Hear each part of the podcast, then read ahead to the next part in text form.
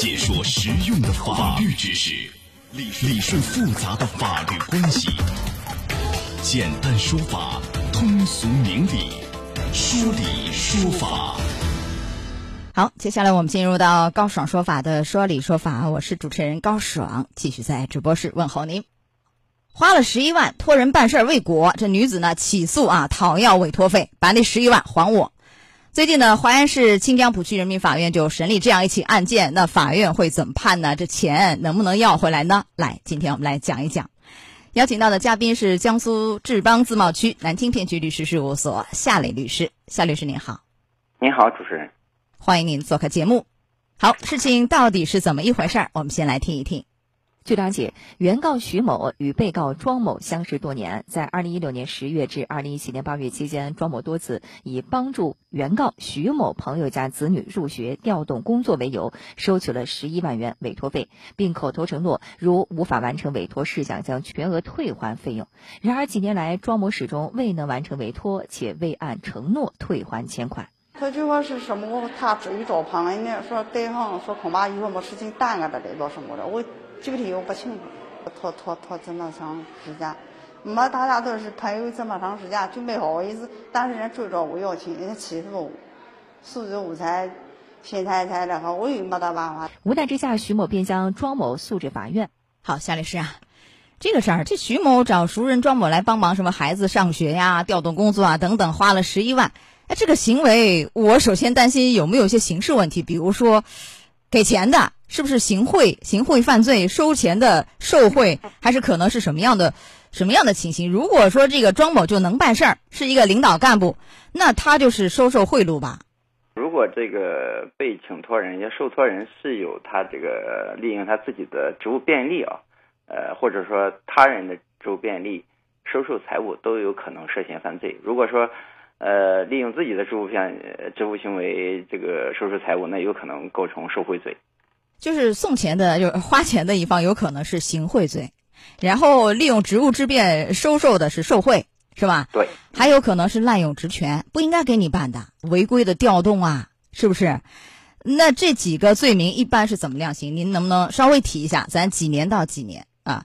行贿、受贿？好的，这个行贿和受贿呢，因为它涉及到就是实际上相对的啊。如果说行贿人的话，他。呃，这个规定一般来说是五年以下啊，五年以下有期徒刑或者拘役，或者是并处罚金啊。如果说造成这个啊谋取不当利益的啊，或者情节严重的，或者说造成国家利益呃严重损失的，是五年以上十年以下有期徒刑啊。情节特别严重的是这个十年以上有期徒刑。嗯，这是行贿是吧？对。受贿呢？呃，受贿罪一般来说是这样，原则上是三年以下，就是说如果贪污数额较大的话，啊是三年以下；如果说巨大，就是三年以上十年以下，啊特别巨大是十年以上。如果不构成数额巨大的，那就是违纪处啊，就是纪检部门的处罚。嗯，这受贿最重是无期是吧？是不是？呃，对啊，呃，可以最终可以判这个无期或者死刑，并处这个没收财产。而且还有，如果利用这个手中的权力去给人家违规办事儿，也是一个滥用职权的刑事问题吧？有没有这个啊？这里面有可能，因为呃，怎么量刑呢？有可能这个请托的事情啊，这要看他呃本身这个行为是否符合条件。如果不符合条件，不符合这规定，那肯定是一个呃有可能这个滥用职权的行为。是几年量刑？呃，原则上三年以下，呃，情节特别严重的是三年以上，七年以下。啊，这是一种情形，因为我们不知道这个庄某到底是一个什么样的身份啊，是不是领导干部？如果是领导干部，有可能涉嫌以上的这个刑事问题；如果说不是领导干部，这个庄某说：“哎，我人脉很广的，我可以帮你来活动啊，所谓的疏通关系啊。”如果是这样的一个一个情况，那也有可能涉嫌的是行贿的问题，是不是？和前面一样，他可能拿这个好处去，就是利用他人的这个身份关系去。这个来办理请托事项啊，是有可能构成行贿的。好，还有，如果说这个庄某啊，另外一种情形，我说我能办事儿，其实不能，是不是？然后你把钱给我嘛，但是呢，我没给你办啊，这个就是一个诈骗的问题了吧？对，如果他一开始就没有这个履行呃请托事项的打算，就是假借这个请托事项来骗取财物的话，那个涉嫌诈骗。嗯，那诈骗我们知道这个很重啊，一般是三年以下，三到十年啊，十年以上最高是无期，这是一个量刑。好，来这几种情况我们讲讲，像这个案件里，因为这个其实要不要请，比如说当事人要不要报案呐、警方要介入啊，有这个程序和必要吗？您觉得？可以去尝试一下，是吧？啊，我觉得他从维权角度，他有这个权利啊。啊就是说，如果认为对方涉嫌到这个受贿、行贿的问题，那是向纪检部门举报；如果说认为是涉嫌诈骗，那就向公安局呃机关举报。好，这是刑事问题。来，咱讲一讲这个民事。这个徐某最想的是把钱弄回来，十一万你还我啊！那他这个民事行为是无效的吧？如果说像以上我们分析这些情形，是不是都是无效的呀？对，呃，一般来说，请托的目的都是不合法的，呃，请托的事项呢也是明显违反这个社会公平秩序的。因为我们这个民法典有规定啊，民事主体从事民事活动要不违反法律规定，不违背公序良俗。如果说违背公序良俗，这个法律行为就是无效的。那你无效，法院会受理吗？他这个十一万想、呃想要讨回来怎么办呢？啊，看，实际上就是在如果说在立案阶段，如果发现这个不受法律保护，就直接可以不立案；如果说已经立案的话，是可以驳回起诉的。你看这个案件啊，起诉到法院，法院审理认为双方的民事行为无效，驳回了原告徐某的这个诉请啊，然后表示说这个行为严重破坏了社会公平和秩序，法律不保护非法交易。那法律不保护，接下来怎么解决呢？这事儿钱能拿回来吗？啊，呃，不保护的这个利益呢，就是认为是一种自然债务啊。除了刚才说你可以向公安机关或者说纪检部门举报的话，呃，看查处的情况。如果是查处，呃，即便查处属实，那么这个款项并不能代表就能返还给他，可能认为是涉及到违法犯罪的赃物，予以没收啊。不涉及到犯罪的话，啊那么这个属于不受法律保护的一个自然债务。什么叫自然债务？就是你付出去的要不回来，没有付的你办完事也不能问他要。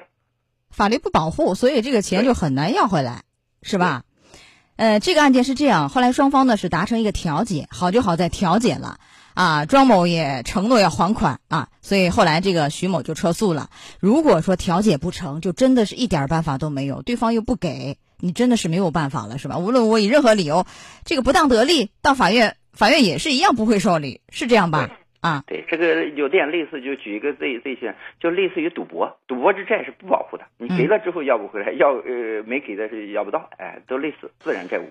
来，我们讲讲啊，这个有些人的这个观念里觉得好像花钱好办事儿，其实啊风险非常之大。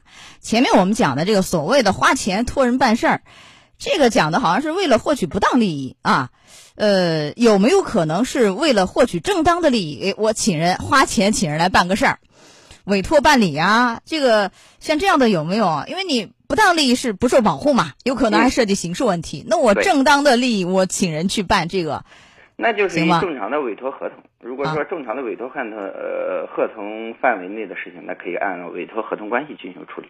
啊，那如果没签协议，签了协议就是没办成，可以返还；没签协议，这个也是可以主张返还的。他是这样的，啊如果没办还的话，这个受托人他为了履行这个自己的职责而合理的支出是要扣除的。如果说请托人，呃，就是说委托人没有支付这个款项，这个受托人先办事了，他的一些合理的支出可以要求呃委托人承担的。哎，我怎么来判断它是一个不当的一个利益，还是一个正当的利益？看委托和呃的目的是什么，这个要判断它的具体目的。给我们举举例子。那大家似乎觉得，呃，我嗯，举个例子，比如说我们律师正常代理的，你诉讼可以找委托代理人，你不找律师，找符合法律规定的这个受托人去办理，他办完之后，他认为呃有利益，可以要求你补偿他的。那你像大家认为的什么托人关系，孩子上不了什么某某幼儿园，上那个幼儿园，孩子上学、工作调动怎样，这都是不当的利益，这个是这样吧都是？没有，啊如果说没有合法的依据，都是不是受法律保护的啊。啊、而且还会承担很多的法律风险，所以我们提示一下啊，这个花钱托人办事是一定要谨慎又谨慎。您提示一下，夏律师。啊呃，我觉得是的，大家要树立知法懂法守法的理念，不要盲目相信他人。遇事呢，还是通过正当合法的途径解决，不要心存侥幸，走弯路，甚至可能会被骗被骗了。对，走弯路有可能会栽跟头的，是不是啊？好的，来到这儿结束我们今天的说理说法，也非常感谢夏磊律师。好，夏律师稍后会继续连线您，我们稍后再见。高爽说法节目收听时间，首播 FM 九十三点七，江苏新闻广播，十五点十分到十六点；复播 AM 七零二，江苏新闻综合广播，二十二点三十到二十三点。想咨询法律问题和主持人高爽互动，请下载大蓝鲸 APP 到高爽的朋友圈。节目微信公众号“高爽说法”，网络收听方式：江苏广播网三 w 点 vojs 点 cn。智能手机下载大蓝鲸 APP 或蜻蜓、喜马拉雅等，搜索“高爽说法”，可随时收听。